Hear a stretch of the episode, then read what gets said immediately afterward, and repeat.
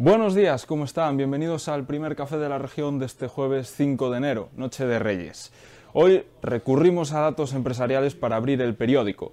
En las primeras páginas analizamos la recuperación del músculo empresarial de Ourense y es que 53 de los 92 concellos de la provincia ya tienen tantas o más empresas que antes de la pandemia, un tema que nos amplía Bryce Iglesias. Hoy en el periódico abrimos con un balance del músculo empresarial de la provincia. Ya son casi el 60% de los concellos los que tienen eh, tantas o más empresas que antes de la crisis COVID. Eh, un total de 53 de los 92 concellos han logrado ya ganar músculo empresarial, no así la ciudad, como explicamos hoy en el periódico. Hace días contábamos la historia de Plácido, un hombre que vive en un horro de la ciudad junto a su perro Gucci. Plácido ha encontrado casa en el concello coruñés de Culleredo. Una amiga a la que ayudó cuando salía de una relación de maltrato le ha ofrecido refugio. Nos lo relata Patricia Casteleiro. Plácido, el vagabundo que el pasado 27 de diciembre nos contaba cómo vive en un hórreo a la intemperie, puede que haya encontrado una vivienda. A través de la información que sacábamos en el periódico, una vieja amiga de, de Plácido se puso en contacto con, con, él para ofrecerle una cama, comida o ayudarle a buscar trabajo. Y con otra historia humana, el periódico de hoy cruza fronteras. Nos vamos a Bolivia y Zambia, donde tres religiosos ourensanos nos enseñan otra forma de entender la Navidad.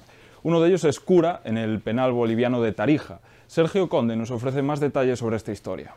Hoy conocemos las historias de Miguel, Antonio y María, que son tres religiosos ourensanos que han pasado estas fiestas en países extranjeros, tratando de llevar la palabra de Dios, concretamente a Perú, a Bolivia y también a Zambia. Por supuesto, el periódico de hoy no se olvida del que será el tema más importante para los pequeños de la casa. Los Reyes Magos llegan hoy a Ourense y recorrerán cada rincón de la provincia repartiendo ilusión. Hacemos un repaso de las principales cabalgatas en las que los niños podrán saludar a sus majestades.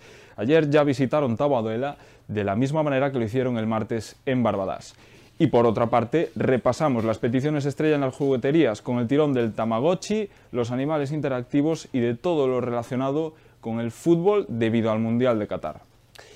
También nos hacemos eco de más temas como los datos de distracciones al volante, que ya son la principal causa de mortalidad en los accidentes de tráfico, o del balance del temporal en la provincia, ya que las villas más afectadas, como Ayariz, piden ayudas para reparar los daños. Recuerden que pueden ampliar esta información y acceder a más en la edición impresa y en nuestra página web, laregion.es. Gracias por cedernos parte de su tiempo y tengan una feliz noche de Reyes. Bye.